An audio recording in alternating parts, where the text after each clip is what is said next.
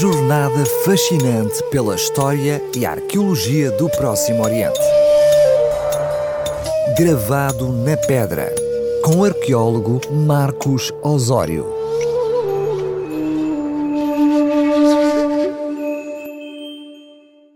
Bem-vindo de volta ao Gravado na Pedra, onde intentamos trazer temas invulgares de história e arqueologia do Próximo Oriente. E hoje vou falar-vos dos indivíduos canhotos, que se caracterizam pela preferência dada nos seus afazeres cotidianos ao uso dos membros esquerdos em detrimento dos direitos. A grande maioria da população mundial é destra e utiliza a mão direita como principal executora das tarefas diárias. No entanto, uma minoria de 10% dos indivíduos é canhota, constatando-se até uma tendência maior entre o género masculino. Ao longo da história da humanidade, a preferência manual pela destra tem sido um facto deslumbrante e por vezes até misterioso. A ausência de uma civilização em que os canhotos tenham constituído a maioria é também um facto assinalável. O fenómeno caracteriza-se, pelo contrário, como uma particularidade que pautou as diversas sociedades ao longo da história e marcou muitas vezes aqueles que se distinguiam do resto da comunidade, porque utilizavam mais a mão esquerda, tendo sido vítimas recorrentes de preconceito cultural, social e religioso. Por exemplo, alguns estudos defendem que os homens canhotos tinham quase duas vezes mais chances de morrer a combater do que os seus companheiros destros, porque as armas e os equipamentos eram projetados apenas para estes últimos. Além dos inconvenientes, os canhotos têm sido historicamente considerados azarados ou mesmo mal intencionados.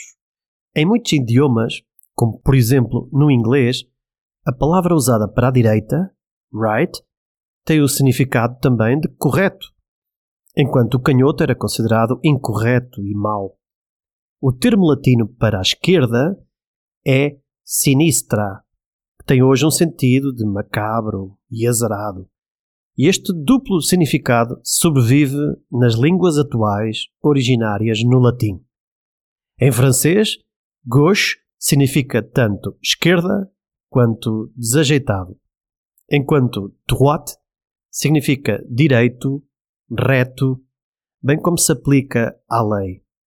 A palavra destreza também significa habilidade manual.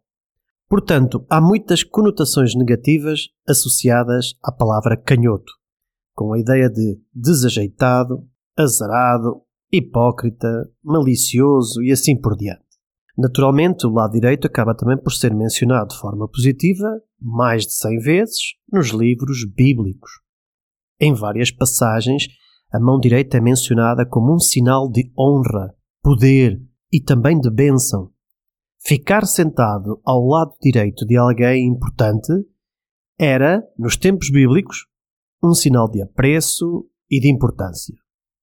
A sugestão bíblica de que a mão direita é divina teve consequências desastrosas na Idade Média, pois a Igreja entendeu que a esquerda estava ligada ao diabo. No século XIX, o médico italiano Cesare Lombroso conhecido como o pai da criminologia, sugeriu mesmo que os canhotos tinham maior propensão à criminalidade, à violência e às doenças psicopatas. Não sabemos muito sobre os canhotos na antiguidade, mas nos textos sagrados bíblicos há algumas referências interessantes a pessoas esquerdinas. A história do assassinato do rei Eglon pelo guerreiro Eude que utilizou uma habilidade canhota para surpreender o rei Moabita, os 700 guerreiros canhotos que usavam a funda com precisão mortal e as duas dúzias de guerreiros ambidestros que vieram apoiar o rei David em Hebron. Todas estas histórias bíblicas de canhotos ocorrem sempre em contexto militar. E curiosamente, todas envolvem membros da tribo de Benjamim. Mas o que é que havia de especial com os guerreiros da tribo de Benjamim? São questões intrigantes que Boyd Sievers e Joanna Klein intentam responder no seu artigo Genética e a Bíblia, o curioso caso dos benjamitas canhotos, indagando se existiria alguma tendência genética inata que explicasse o fenómeno ou se era apenas uma escolha deliberada ou até mesmo uma imposição externa. O seu trabalho lança luz sobre este curioso fenómeno e mostra que pode ter sido um pouco de ambos. Os guerreiros da tribo de Benjamim podem ter sido geneticamente predispostos a ser canhotos, mas a característica também pode ter sido encorajada nos soldados para dar-lhes vantagens no combate contra oponentes destros, que não estavam acostumados a lutar contra canhotos como acontece atualmente com os tenistas, futebolistas ou arremessadores de bola no beisebol. A natureza combativa da pequena tribo de Benjamim tornou-se bem conhecida e, por isso, em várias passagens bíblicas, os seus elementos são retratados como exímios guerreiros. O livro de Juízes, capítulo 20 e o verso 16 diz: Em todo este exército foram escolhidos setecentos homens canhotos Todos eles, com a pedra da sua funda, eram capazes de acertar num fio de cabelo, sem errar. E aqui há um interessante jogo de palavras. É que o nome de Benjamim significa filho da mão direita.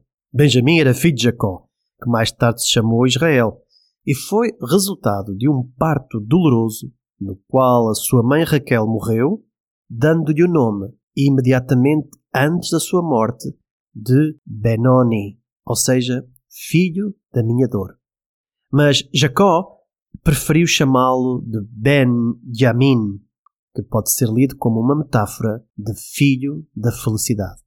Talvez a ironia dos filhos da mão direita serem canhotos tenha feito com que os autores bíblicos dessem maior relevância a estes guerreiros benjamitas, mais do que por considerarem uma anormalidade visível e comentada na época. O relato da despedida de Jacó, quando sente a sua morte iminente e reúne os seus filhos ao lado do leito para abençoá-los, narrado em Gênesis 49, Benjamim, o mais novo, recebe a bênção do seu pai por último e diz assim: Benjamim é lobo que despedaça. Pela manhã devora a presa e à tarde reparte o despojo. Ao compará-lo a um lobo, esta bênção tem três componentes, com dois períodos temporais, a manhã e a noite, com duas ações, devorar e dividir, e com dois resultados, uma presa e um saque.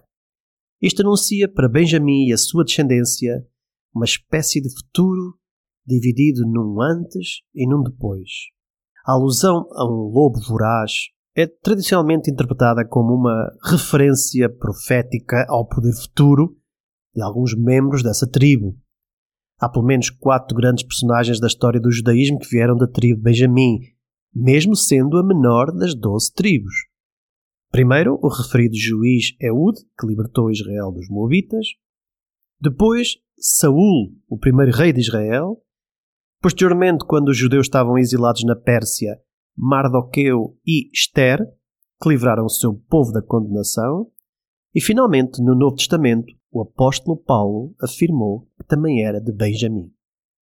O território da tribo de Benjamim não era muito extenso, mas é significativo que dali tenham provindo vários líderes no período dos juízes e, inclusivamente, o primeiro rei de Israel. No entanto, a tribo de Benjamim tinha o seu lado negro, a sua natureza guerreira revelou-se não apenas na defesa do seu país, mas também na depravação moral. Ainda antes da instauração da monarquia, estamos a falar alguns no século XII antes de Cristo, um período que ficou conhecido porque cada um seguia o que lhe parecia correto, a tribo é mencionada num episódio de guerra civil. O que levou ao conflito foi a horrível violação e morte da concubina de um levita de visita à cidade benjamita de Gibeá, por um gangue desta localidade. Este relato do livro de Juízes diz que as onze tribos voltaram-se contra a tribo de Benjamim, desencadeando uma batalha que quase levou à sua total exterminação devido à sua recusa em entregar os culpados. Porém, 600 homens de Benjamim sobreviveram a esta razia, escondendo-se numa caverna durante quatro meses. A narrativa refere-se várias vezes a eles como homens de valor, apesar da derrota. Finalmente, as outras tribos israelitas ficaram tristes com as perdas humanas da tribo e decidiram permitir o restauro de Benjamim, muito debilitada pela guerra, permitindo que esses 600 homens continuassem a tribo. E o país foi reunificado na coroa real de Saul, um benjamita. Mas nunca mais ninguém se dispôs a dar-lhes a filha em casamento. O território desta tribo ficava localizado a norte de Judá, e após o breve período do reino unificado de Israel, com a divisão dos reinados e a consequente destruição do Reino do Norte pelos assírios, Benjamim tornou-se parte do Reino do Sul de Judá. Quando finalmente Judá foi destruída pelos babilônios, já no início do século VI a.C., e a sua população foi deportada, Benjamim, como tribo organizada, desapareceu da história até os nossos dias. Já sabe que neste programa poderá escutar surpreendentes narrativas do passado, da Terra Santa, e na próxima semana teremos mais algum episódio histórico ou achado arqueológico curioso para nos lembrar que o passado não se apaga, mas permanece gravado na pedra. Uma jornada fascinante pela história e arqueologia do Próximo Oriente. Gravado na Pedra, com o arqueólogo Marcos Osório.